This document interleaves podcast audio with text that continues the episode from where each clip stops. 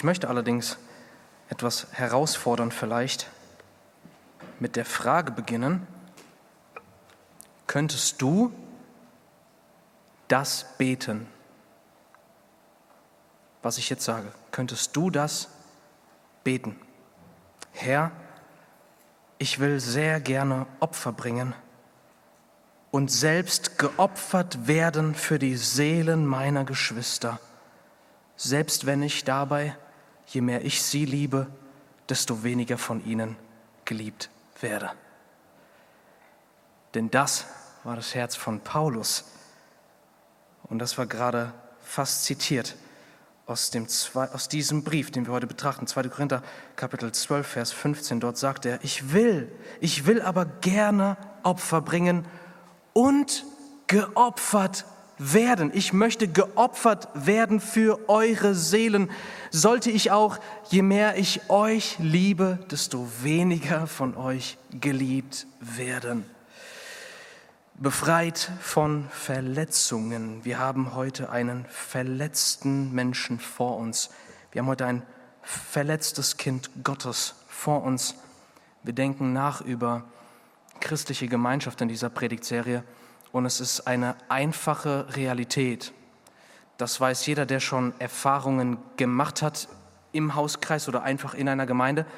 Und jeder wird es erfahren, sobald er in einem Hauskreis teilnimmt, dass man im Grunde genommen nur zwei Möglichkeiten hat. Option 1, du schottest dich ab. Option 2, du wirst verletzt. Denn Beziehungen haben das an sich, dass je tiefer sie gehen, desto mehr man sich einem anderen Menschen öffnet und anvertraut, desto mehr ist er auch in einer Position, einen tief zu treffen. Und wie kann das praktisch aussehen? Nur mal ein paar Beispiele, um uns das vor Augen zu halten, was jeden von uns erwartet in, im Leben als Hauskreis, im Leben als christliche Gemeinschaft. Einmal aus der Perspektive der Leiter. Der Leiter wird verletzt sein, wenn er sieht, er investiert sich, er bereitet sich vor und Leute kommen regelmäßig nicht, zeigen kein Interesse. Er wird verletzt sein, wenn er auf Undankbarkeit stößt, wenn er wirklich derjenige ist, der sich ins Leben von anderen Menschen hinein ausgießt, sich selbst hin, hineinopfert in das Leben eines anderen Menschen, aber dies eben auf keinerlei Anerkennung stößt, sondern er als selbstverständlich genommen wird. Der Leiter wird verletzt, wenn er kritisiert wird auf eine ähm, falsche Art und Weise, vielleicht sogar, wenn er auf eine richtige Art und Weise kritisiert wird, hat er auch damit Verletzung zu kämpfen. Der Leiter wird mit Verletzung konfrontiert sein, wenn er, sich, wenn, er, wenn er der Tatsache ins Auge sehen muss, dass er vielleicht gar nicht für diesen Dienst geeignet ist und den Eindruck hat, dass er die anderen eher nur nervt und nicht wirklich gut diesen Dienst macht. Der Leiter wird vermutlich am meisten verletzt sein, wenn er sich persönlich in Menschen investiert hat und diese Menschen dann sich vom Glauben an Jesus lossagen und in die Welt gehen. Und er sich denkt, wow, und was ist mit all den Stunden, was ist mit all den Gebeten? Die Teilnehmer werden auch verletzt werden. Die Teilnehmer werden verletzt werden, wenn sie sich alleine gelassen fühlen von den anderen. Die Teilnehmer werden verletzt werden, wenn sie mit Enttäuschung konfrontiert sind. Ich hatte dir das doch anvertraut. Und dann höre ich, dass du das doch weitergegeben hast. Das kann verletzend sein. Es kann auch verletzend sein, wenn man zwar mit einem guten Motiv, aber doch auf eine harte Art und Weise von jemand anderem zurechtgewiesen wird. Auch das kann verletzend sein. Oder wenn man das Gefühl hat, dass die eigenen Begabungen nicht wirklich gesehen, nicht wirklich gefördert werden. Oder es geht einem gut und da ist aber keiner, der einem nachgeht. All das und unendlich viele, für unendlich viel mehr Situationen können wir uns vorstellen, wo wir mit Verletzungen konfrontiert sind. Und heute haben wir einen Mann vor uns, der nicht mit einer kleinen Verletzung, mit einer alltäglichen Verletzung, sondern eher mit einer tiefgehenden, essentiellen und die Existenz angreifenden Verletzung konfrontiert ist. Und da lesen wir unseren Text drei kurze Verse in 2. Korinther 6, Verse 11 bis 13.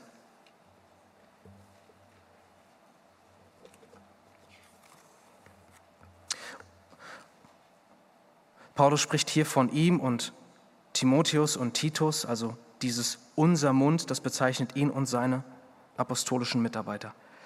Unser Mund hat sich euch gegenüber geöffnet, ihr Korinther.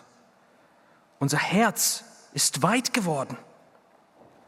Ihr habt nicht engen Raum in uns, aber eng ist es in euren Herzen. Vergeltet uns nun Gleiches. Ich rede zu euch als zu meinen Kindern. Lasst es auch in euch weit werden. Zunächst einmal muss man ja die Frage stellen, wer hat hier eigentlich wen verletzt? Denn angenommen, wir würden das so verstehen, dass Paulus derjenige ist, der vielleicht in dieser Gemeinde falsch gehandelt hat, etwas über die Stränge geschlagen hat, etwas nachlässig gewesen ist mit seiner Arbeit, dann könnte man ja verstehen, dass auch der, er derjenige ist, der auf diese Gemeinde zukommt und sagt, Mensch, Leute, ich habe es auf dem Herzen, mit euch zu reden. Ich habe ich es voll auf dem Herzen, dass wir wieder Nähe zueinander aufbauen. Äh, was habe ich falsch gemacht? Aber das Absurde an dieser Situation ist, dass er, der diese Worte schreibt, derjenige ist, der tief verletzt wurde von dieser ganzen Gemeinde, die so einen wichtigen Teil seines Dienstes ausmachte, die so einen tiefen Platz in seinem Herzen hatte. Wie wurde er denn von dieser Gemeinde verletzt? Und lass uns festhalten, so wo finden die stärksten, die, die krassesten Verletzungen statt? Ja, natürlich in der Familie in der Ehe zwischen Eltern und Kindern, da geht's ans Eingemachte. Und er schreibt hier im Text, ich rede zu euch als zu meinen Kindern. Hier ist ein familiäres Verhältnis. Hier ist ein, wir sind nahe gekommen. So ein Verhältnis ist hier.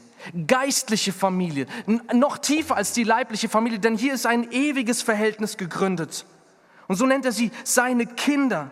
Und was haben sie denn getan? Warum ist Paulus so verletzt? Oder können wir einfach mal so ein bisschen durchhüpfen hier und ein paar Aussagen uns vor Gemüte führen, zu Gemüte führen? Kapitel 1, Vers 17, dort sagt Paulus, habe ich nun leichtfertig gehandelt, als ich mir vornahm, zu euch zu kommen? Oder mache ich überhaupt meine Pläne nach dem Fleisch, also quasi ähm, äh, ähm, ja, in, in egoistischer oder sündhafter Weise, sodass bei mir mein Ja zu einem Nein wird? Das bedeutet, hier hört man heraus, sie haben ihm den Vorwurf gemacht, dass er jemand ist, der nicht zu seinem Wort steht, obwohl er letztendlich durch Gottes Eingreifen davon daran gehindert wurde, sie zu besuchen. Aber sie haben ihm den Vorwurf gemacht, er ist nicht integer, der ist nicht zuverlässig, er ist nicht treu. Er kümmert sich nicht um uns. Kapitel 6, Vers 12, die Aussage, die in unserem Text steht, da sagt er, es ist eng in euren Herzen. Da ist wir, und das weißt du, das weißt du, wenn wir über Verletzungen nachdenken. Wenn du gegenüber deinem Vater, deiner Mutter, deinem, Bru deinem Bruder, deiner Schwester, deinen Mitge Mitgeschwistern im Glauben, wenn du da verletzt bist, dann fühlt sich das so ein bisschen wie eine innere Enge an. Wie als hätte jemand ein Seil um dein Herz herum ge, ge, äh, quasi geführt und dann festgezogen. So, du bist nicht frei. Du kannst den Menschen nicht frei begegnen. Da ist wie, wie Kieselsteine, wie, wie, wie, wie, wie riesige riesige, gewichtige Steine sind in deinem Herzen und du, du kannst, du bist nicht frei, du bist wie gefangen. Und so war es mit ihnen. In ihrem Herzen war es in Bezug auf Paulus eng. Sie sind quasi die, die ihm Saures gegeben haben und sie sind gleichzeitig diejenigen, die ihn abgestempelt haben und die ihr Herz vor ihm verschlossen haben. Sie sind nicht einsichtig, sie bitten nicht um Vergebung, sondern ihr Herz ist eng gegenüber Paulus. Dann Kapitel 10, Vers 2, ein weiterer Hinweis warum Paulus verletzt war. Und ich bitte euch, dass ich nicht bei meiner Anwesenheit mutig sein muss in der Zuversicht, mit der ich entschlossen gegen etliche aufzutreten gedenke. Achtung, die von uns sagen, wir würden gemäß dem Fleisch wandeln. Was so viel bedeutet wie, einige unter euch haben die Meinung verbreitet, dass wir unreife Gläubige sind. Sozusagen, der Paulus, der tritt vielleicht als jemand auf und er nennt sich einen Apostel der hat gar nicht mit Jesus zusammen die drei Jahre verbracht wie die anderen Apostel. Der ist kein richtiger Apostel und, und, er, der ist, und, und wie er lebt und das, das ist nicht so die Fülle des Geistes. Und da waren andere selbsternannte Apostel in dieser Gemeinde, die seinen Dienst in Abrede gestellt haben und sich selbst ins Rampenlicht gestellt haben. Und es hat Frucht getragen in dieser Gemeinde. Sie haben es geglaubt. Kapitel 10, Vers 10. Denn die Briefe, sagt jemand, sind gewichtig und stark, aber die leibliche Gegenwart ist schwach und die Rede ist verachtenswert. Die haben also auch gesagt, ja Leute, der Paulus, der kann gut Briefe schreiben, aber meine Güte, hört dem doch mal zu. Schaut euch den doch mal an. Wenn der vor euch gegenwärtig redet, das ist doch verachtenswert, das ist doch schwach. Da ist doch gar keine Kraft. Kapitel 11, Vers 16. Und dort heißt es, ich sage nochmals, niemand soll mich für töricht halten. Andernfalls aber nehmt mich als einen Törichten an, damit ich mich auch ein wenig rühmen kann. Also was er hier sagt ist, äh, oder was er klar macht, ist, etliche in der Gemeinde hielten ihn für töricht, für unterbelichtet. Einfältig. Kapitel 12, Vers 15, und diesen Vers habe ich bereits mit euch geteilt. Da bringt er es eigentlich so auf den Punkt, was hier passiert ist. Und da sagt er, ich möchte geopfert werden für eure Seelen, selbst wenn ich, je mehr ich euch liebe, desto weniger von euch geliebt werde. Je mehr ich euch liebe, desto weniger liebt ihr mich. Und das ist für mich okay. Ich möchte geopfert werden für den Dienst an euren Seelen. Und das tut Paulus weh. Er wird zu Unrecht beschuldigt, in Abrede gestellt, verleumdet. Es werden Lügen über ihn verbreitet. Und wie schmerzhaft es ist, können wir erst dann nachvollziehen, wenn wir uns bewusst machen, wer dieser Paulus für die Korinther war. Wir dürfen nicht vergessen, das war das Zentrum des Heidentums in der damaligen Welt. Es gibt, wenn wir die damalige Literatur betrachten, da gibt es sogar, da wurde aus der Stadt Korinth ein Schimpfwort gemacht ähm, also ähm, ähm, wie, wie, kann man das im Deutschen sagen? Also äh, äh, genau, korinthisieren, so quasi würde man im Deutschen sagen. Mensch, jetzt korinthisierst du aber alles. Also, das war so ein, so ein Wort, was man auf der ganzen Welt benutzt hat, um quasi Abtrünnigkeit und, und, und unmenschliches Verhalten zu beschreiben. Mensch, du bist ja wie die in Korinth. Und so sind etliche von diesen jetzigen Christen gewesen. Der einzige Grund, warum sie jetzt anders sind, warum sie jetzt neu sind, warum sie für die Ewigkeit gerettet sind, ist, dass dieser einfache Mann, dieser törichte Mann, dieser schwache Mann eines Tages in ihre Stadt kam und ihnen die rettende Botschaft von Jesus gebracht hat. Und das hat er getan unter selbst aufopfernden Bedingungen. Er wurde in der Synagoge in Korinth rausgeschmissen. Er war komplett am Ende.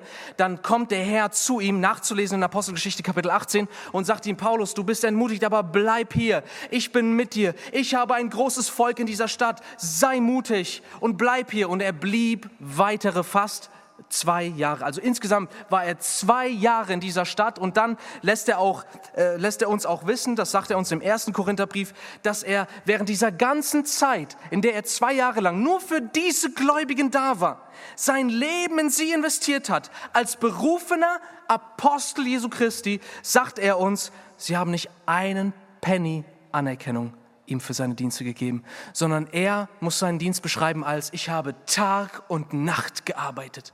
Paulus war von Beruf, also er konnte, er war Zeltemacher und er musste quasi äh, zweifach so, zweifach sorgen. Einmal für seinen eigenen Unterhalt musste er Netze, äh, nicht Netze, musste er Zelte äh, verkaufen und dann noch äh, quasi äh, kostenfrei und einfach ohne jedes Wenn und Aber, ohne jede Bedingung sich voll und ganz in sie investieren. Das heißt, sie waren seine Kinder im Glauben, sie, er hat sie gezeugt durch das Wort des Evangeliums. Sie sind, was sie sind, durch seinen Dienst, natürlich durch Gottes Gnade, aber er war der berufene Retter, der ihnen das Evangelium gebracht hat und das absolut selbstlos. Siehst du, was uns hier von Gott gezeigt wird? Selbst wenn du ein berufener Apostel von Jesus wärst, wie Paulus, und ein geisterfüllter und gehorsamer Knecht Gottes, bedeutet das nicht, dass du vor Verletzungen bewahrt wirst. Denn wir sehen hier, dass Paulus nicht aufgrund seiner Fehler, nicht aufgrund seines Versagens in diese Verletzungen hineinkommt und sie erfährt, sondern aufgrund seiner Treue Gott gegenüber.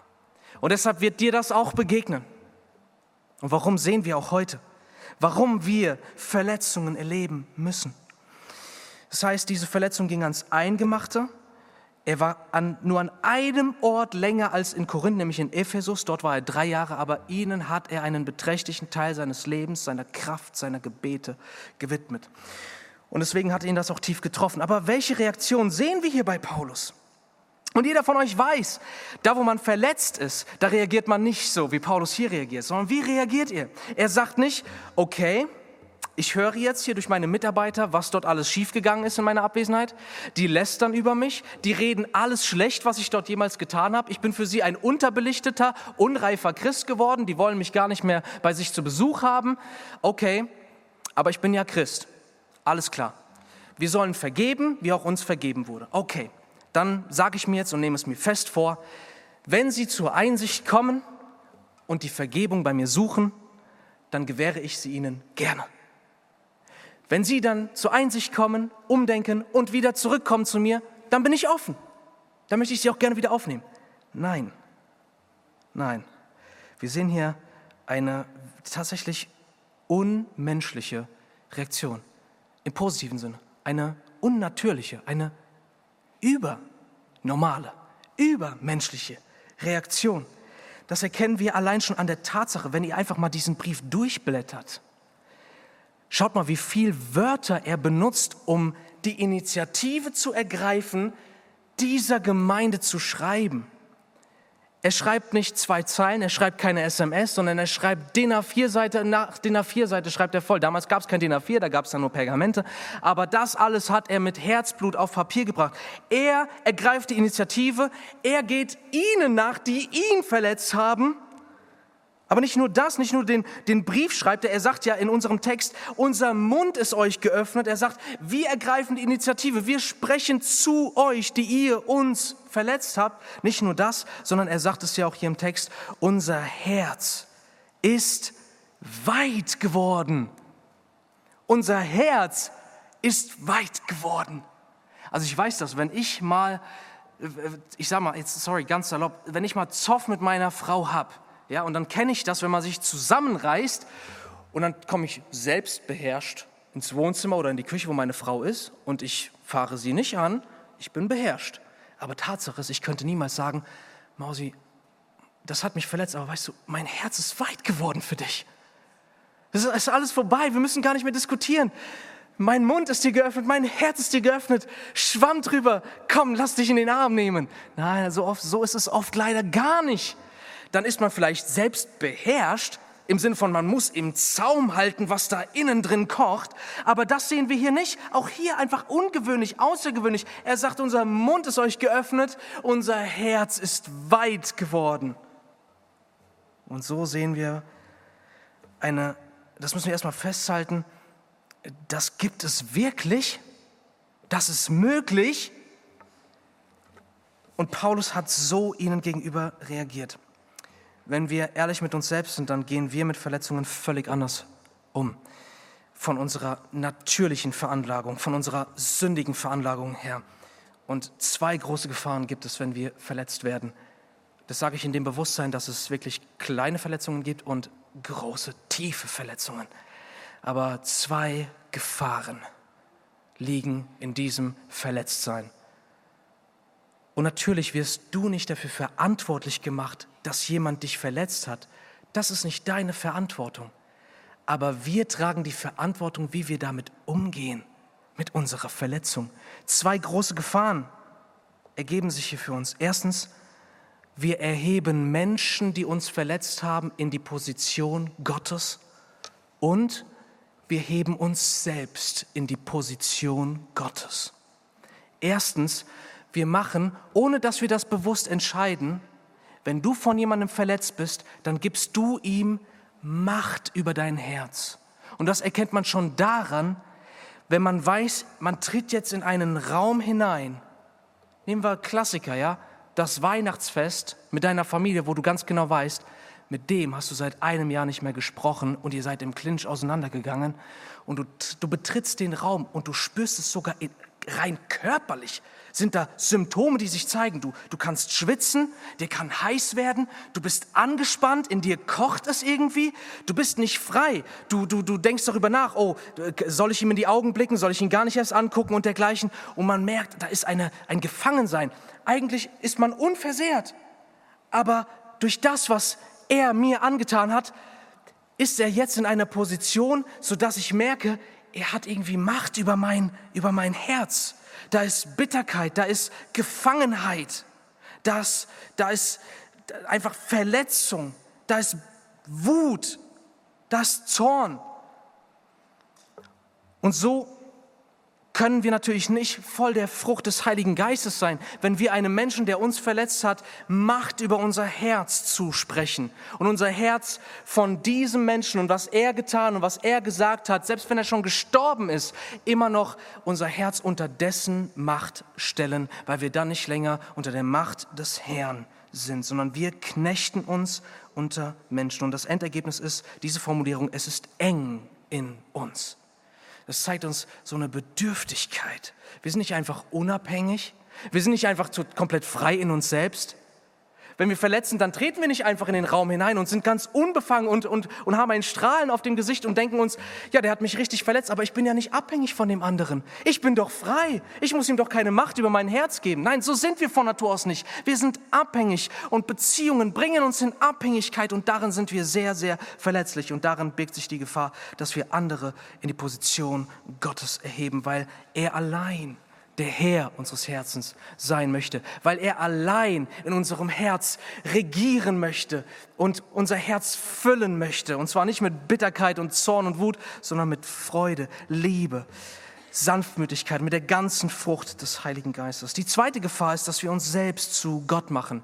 Denn wenn du nur oft genug verletzt wurdest, dann triffst du irgendwann die Entscheidung so, das war's. Es ist zu schmerzhaft. Dieses diese Spannung zwischen, ich will nicht alleine leben und ich will auch nicht verletzt werden, die Spannung löst sich irgendwann auf, indem du eine Entscheidung triffst und dir sagst, wenn du denn häufig schon verletzt wurdest, das war's. Ich kann nicht mehr. Ich nehme mich heraus. Ich entziehe mich dieser Person. So wie Paulus hätte sagen können, Mensch, ich habe alles gegeben, ich habe mich mit Leib und Leben und meiner Seele in sie investiert. Sie drehen mir den Rücken. Ich lasse sie gehen. Und was wir aber dann tun ist, erstens mal, wir erklären uns selbst zu den Schütz, zu unseren Selbstbeschützern, zu den Beschützern unserer Seele. Wir sagen uns, nein, ich, ich bin zu gut, zu wertvoll, als dass ich mich in eine Position bringe, wo ich verletzt werde. Was so viel bedeutet wie, ich habe es verdient, etwas, ein besseres, zu leben, ein besseres Leben zu haben als mein Herr Jesus, der verletzt wurde, verlassen wurde von allen, geschmäht wurde, zu Unrecht verachtet, ans Kreuz geschlagen, getötet wurde. Ich habe es, ich habe etwas Besseres verdient als Jesus. Und zweitens birgt sich darin auch die Gefahr, dieses, dieses sich selbst zu Gott zu machen, dass wir die Strafe über den anderen ausüben, die allein Gott gehört. Ich will vergelten, spricht der Herr. Mein ist die Rache. Gott ist ein Gott, der auch straft. Und Gott ist ein Gott, der Gerechtigkeit aufrichtet. Er möchte, dass seine Kinder alles Gericht, alle Strafe ihm überlassen. Und so sind wir aber in der Versuchung, dass wenn einer nur es zu weit getrieben hat mit uns, dass wir sagen, dir gebe ich nicht mehr das Recht, in meine Nähe zu kommen du bist für mich disqualifiziert. Und das ist auch eine Form von Bestrafung. Und dabei kannst du mit der Person im selben Raum sein, du kannst sie gegenüberstehen, du kannst sie sogar anlächeln und trotzdem die Entscheidung im Herzen getroffen haben, du darfst nicht in meine Nähe. Du bist nicht in der Position wie Josef, der, nachdem er zu Unrecht von seinen Brüdern in die Sklaverei auf Nimmerwiedersehen verkauft wurde, Jahre später seinen Brüdern sagt und genau das Gegenteil tut und sagt, kommt her zu mir. Und mit Tränen umarmt er sie. Das machst du nicht. Du lässt nicht mehr in deine Nähe kommen. Und so machst du dich selbst zu Gott und zu dem Beschützer deiner Seele. Wenn ich oft genug verletzt bin, dann spüre ich in mir das Bedürfnis, mich selbst zu schützen. Und umso erstaunlicher ist das, was wir bei Paulus sehen. Denn was für einen Mann sehen wir hier? Wir sehen hier einen Mann, der so verletzt ist. Und wir sehen hier einen Mann, der so frei ist. Hier ist ein freier Mann vor uns. Hier ist ein befreiter Mensch vor uns. Er ist nicht in seinem Denken, in seinem Fühlen Knecht der Korinthergemeinde. Er heult sich nicht bei Timotheus und Silas und Titus aus und sagt, Ey, also was die sich erlaubt haben, wisst ihr noch damals, ey, das geht ja überhaupt nicht, ne? Weil das ist ja auch eine Tendenz von uns. Wenn jemand uns verletzt hat, dann suchen wir nicht das Gespräch mit dieser Person im Ringen um Frieden und, und, und Vergebung und Wiederherstellung, sondern gehen wir lieber zu anderen und sagen, ey, glaubst du das, was der zu mir gesagt hat? Ey, das geht ja gar nicht. Also so nett mit mir, ne? Aber er tut das nicht. Er ist frei. Er geht nicht den Weg der Welt. Hier sehen wir etwas, was wir nicht in der Welt sehen. Hier sehen wir einen komplett, ein, ein, ein komplett anderes Menschsein, ein neues Menschsein. Hier sehen wir eine Freiheit, die dem natürlichen Menschen absolut unbekannt ist. Eine Freiheit von Beziehungen für Beziehungen. Er ist befreit von seiner Beziehung zu den Korinthern, um für die Beziehung zu ihnen befreit zu sein. Und wie kommt es dazu? Und die Erklärung finden wir bereits im ersten Kapitel. Und das ist quasi die Endstation unserer Predigt, denn hier finden wir die Erklärung für sein Verhalten. Diese Predigt, Gott sei Dank, lautet sie nicht, Mensch, guck dir Paulus an, was für ein Motzkerl das ist und nimm du dir mal ganz fest vor, nächste Woche genauso zu handeln. Geh ab jetzt zu allen, die dich verletzt haben und mach genau das Gleiche. Hey, ich möchte, mein Herz ist frei, mein Mund ist dir gegenüber geöffnet, ich möchte zu dir, ich möchte einfach Einheit, ich möchte Wiederherstellung. Komm, lass uns zusammenkommen. Nein, das ist nicht die Botschaft, sondern dieser Paulus, von ihm lesen wir in der Apostelgeschichte, wie er so drauf war, dass er von Wut schnaubte wie ein Stier. Er schnaubte vor Wut. Lukas hat diese Zeilen geschrieben, aber Paulus war seine Quelle. Lukas konnte diesen Satz über Paulus schreiben. Paulus schnaubte vor Wut, weil Paulus ihm gesagt hat, schreib das so auf, Junge. Schreib das so auf. Das war ich ohne Christus. Er verfolgte die Gemeinde, er wollte die Gemeinde auslöschen, er war ein Feind der Gemeinde. Aber hier ist etwas passiert. Das heißt, dieser freie Paulus ist ein freigemachter Paulus und nicht ein zur Freiheit entschiedener Paulus. Lasst uns das lesen. Und versetzt euch nun mal in die Lage der Korinther, ja, die ihm so Saures gegeben haben. Würdet ihr erwarten, dass jemand, den ihr richtig tief verletzt habt, richtig im Stich gelassen habt, das Vertrauen richtig missbraucht habt, würdet ihr solche Zeilen von so jemandem erwarten, wenn er sich bei euch meldet? Achtung, 1. Korinther, äh, 2. Korinther 1, die Verse 3 bis 5. Wie ist die Stimmung von Paulus? Gelobt sei der Gott und Vater unseres Herrn Jesus Christus, der Vater der Barmherzigkeit und Gott allen Trostes, der uns tröstet in all unserer Bedrängnis, damit wir die trösten können, die in allerlei Bedrängnis sind, durch den Trost, mit dem wir selbst von Gott getröstet werden. Denn so wie die Leiden des Christus sich reichlich über uns ergießen, so fließt auch durch Christus reichlich unser Trost.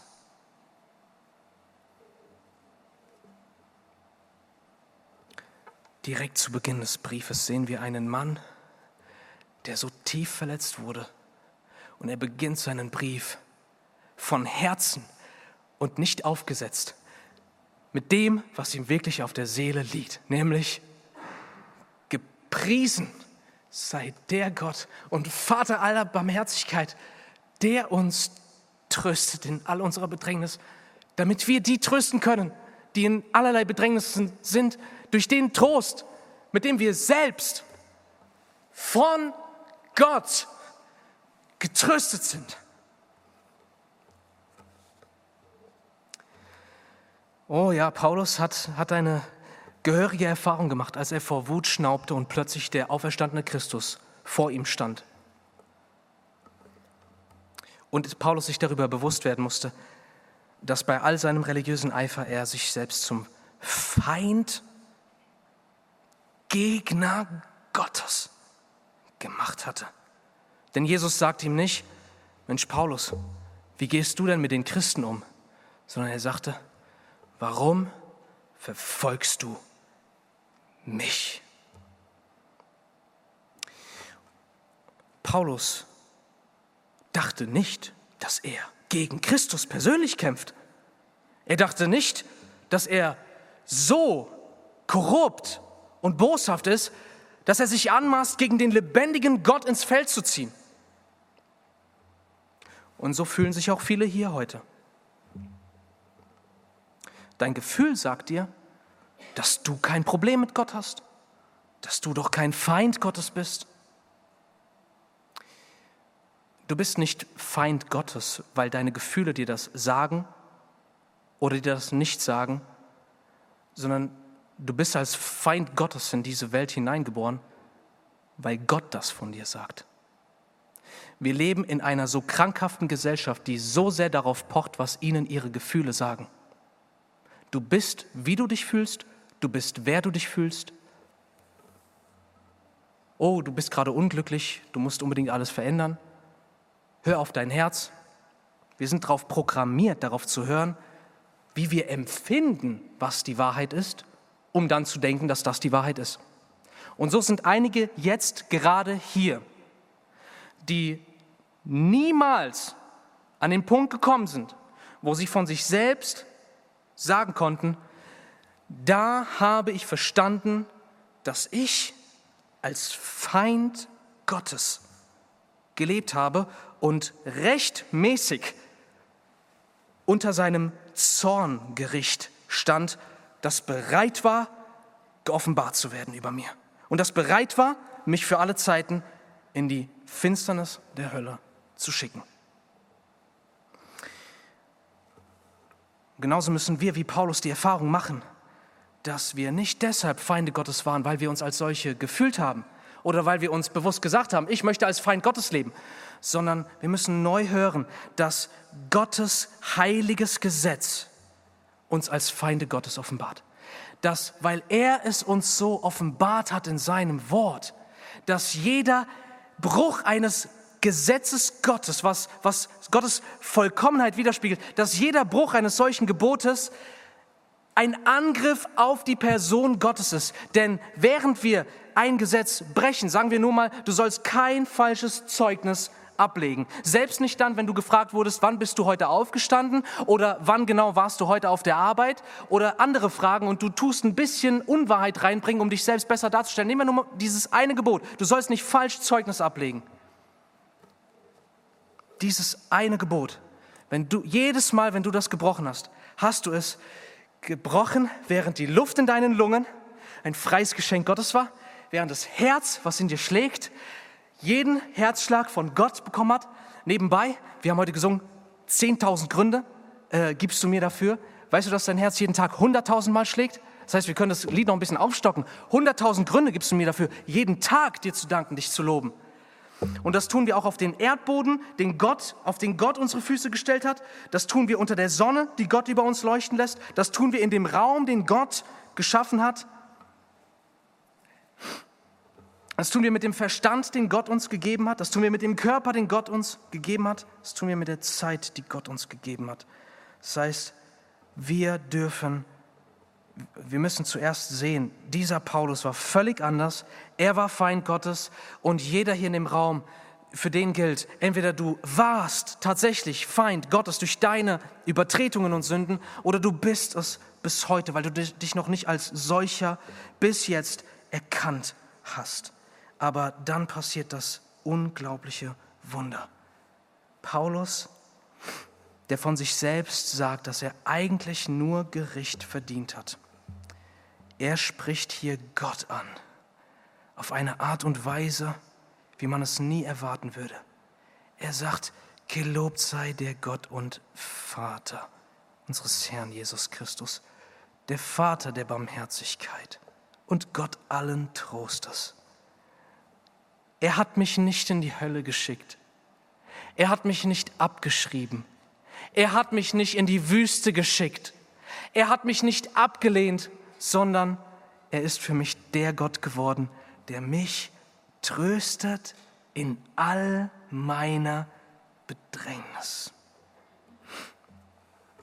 Das, was wir hier sehen, ist, dass jeder, der durch Christus zu Gott gekommen ist, durch das vergossene Blut von Jesus, der für uns diesen recht, gerechten Zorn Gottes getragen hat, der erlebt es, dass Gott ab jetzt für alle Zeiten von dir anzusprechen ist als Vater, als mein Vater, als Abba-Vater durch den Heiligen Geist. Und dieser Text gibt uns keine Methode. Wenn du verletzt bist, dann gibt es hier nicht irgendwie drei praktische Schritte, was du dir selbst sagen musst, was du anderen sagen musst oder was du tun musst. Nein, Paulus erzählt uns einfach diese geistliche Realität, die für alle gilt, die zu Gott als Vater gehören, die mit ihm versöhnt sind und die so auch zu ihm kommen können mit ihrer Verletzung und sagen können, Vater, das hat mich verletzt. Es ist keine Methode, es ist Beziehung. Und deshalb kann das auch nur so einer sagen, der wirklich diese Erfahrung gemacht hat. Und so möchte ich dich fragen, Kennst du diese Erfahrung, dass Gott dein Vater ist? Kennst du diese Erfahrung, dass du dein Herz vor Gott ausschüttest, weil du weißt, er ist dein Vater, der in den Himmeln sitzt, der Richter aller Welt ist dein Vater. Hast du das Bedürfnis, hast du den Antrieb, ihm dein Verletztsein, ihm deine Lasten zu bringen, weil du erkannt hast, sein Zorn hat sich von dir abgewandt, seine Liebe fließt frei zu dir und auch sein Trost fließt frei zu dir. Wenn wir niemals Verletzungen erleben würden, dann würden wir erstens niemals verstehen, was unser Herr Jesus durchgemacht hat. Und zweitens würden wir Gott niemals als Tröster kennenlernen. Wir würden ihn vielleicht erkennen als den allmächtigen Schöpfer.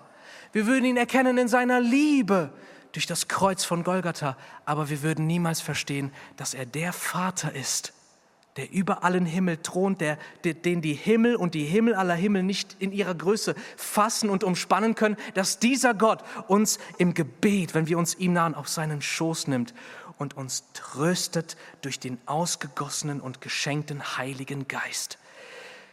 Und deswegen ist heute hier die Einladung. Jetzt heute und für die Zeit vor uns als Gemeinde, die wir in Gemeinschaft leben wollen. Nicht im abgeschottet sein und auch nicht im lasst uns gegenseitig einander verletzen, bis wir kaputt sind, sondern ein Leben, das dem anderen wirklich sogar Raum gibt. Ja, er ist, ich gebe ihm eine Position, in der er mich verletzen kann, aber ich habe meinen Gott, den ich als Tröster kenne und der mich tröstet mit einem Trost, sodass ich, wie ich es hier so übernatürlich von Paulus sehe, dass ich zu jemandem jemandem werde, der wie Jesus selbst ist. Und da, wo ich verletzt wurde, zu meinem Vater gehe, er tröstet mich, er gießt seinen Geist über mir aus, er gibt mir Freude in meinem Zerbruch, er gibt mir Heilung in meinen Schmerzen, er gibt mir Stärke in meiner Schwachheit und ich begegne den Geschwistern, die mich verletzt haben, so wie der Herr Jesus selbst. Der, nachdem Petrus geleugnet hat, ihn zu kennen, zu ihm hingeht und ihm keinen Vorwurf macht, sondern sagt, Petrus, liebst du mich? Weide meine Schafe. Wir sind dazu berufen, Christus zu sein, Geschwister. Und, und ich frage mich, wollen wir wirklich dieses 0815-Leben, auf, auf ein 0815-Leben auf unserem Sterbebett, wenn es denn soweit kommt, zurückblicken und auf ein Leben blicken, das so gehandelt hat, wie es die Leute in der Welt tun, die nach dem Motto leben, wie du mir, so ich dir. Du hast mich verletzt, ich gebe dir nicht mehr meine Nähe. Du bist mir dumm gekommen, du hast mein Misstrauen, äh, du, hast, du hast mein Vertrauen missbraucht. Du verdienst es nicht länger, in meiner Nähe zu leben. Ich komme nicht auf dich zu. Ich habe etwas Besseres verdient als das.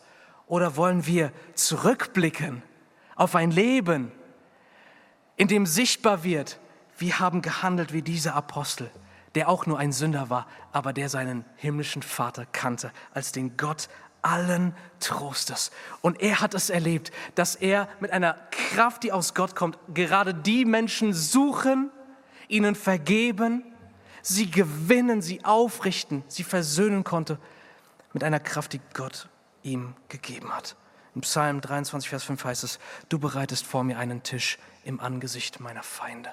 Da heißt es nicht, du befreist mich von meinen Feinden und dann deckst du mir den Tisch, sondern dein Gott ist ein Gott, der in Anwesenheit und in der Situation deiner Verletzungen, der Menschen, die dir wehgetan haben, dir einen Tisch deckt, deinen Becher überfließen lässt, dir Brot des Lebens gibt, Wasser des Lebens gibt und dich dann sendet, um erfüllt und überfließend diesem Menschen zu begegnen.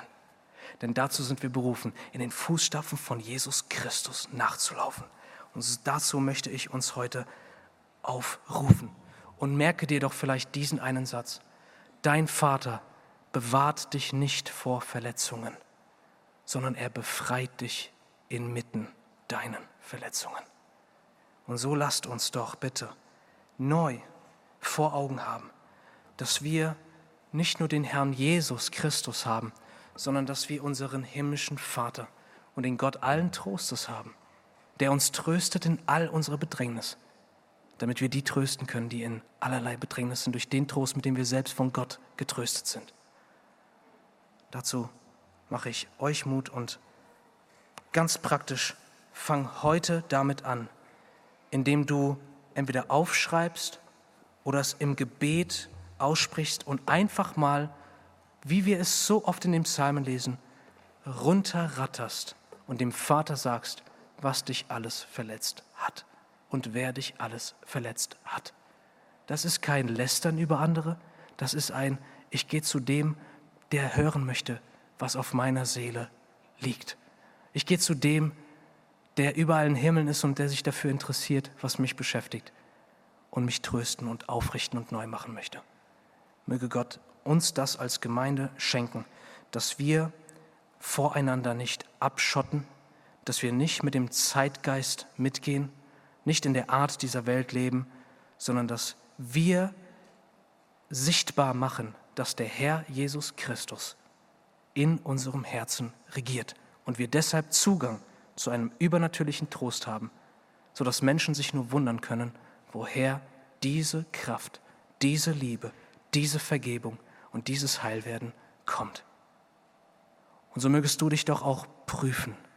Denn wenn dir, wenn dir diese Erfahrung völlig fremd ist, wenn du vielleicht so viel vorzuweisen hast, du glaubst an Gott, du gehörst zur Gemeinde, du dienst in deinem Dienst, aber das, was dich beschäftigt, da hattest du noch nie das Bedürfnis, das vor Gott auszusprechen? Du hast noch nie verstanden, dass Gott dein Vater ist? Heute lade ich dich ein. Komm zum Vater. Durch Jesus.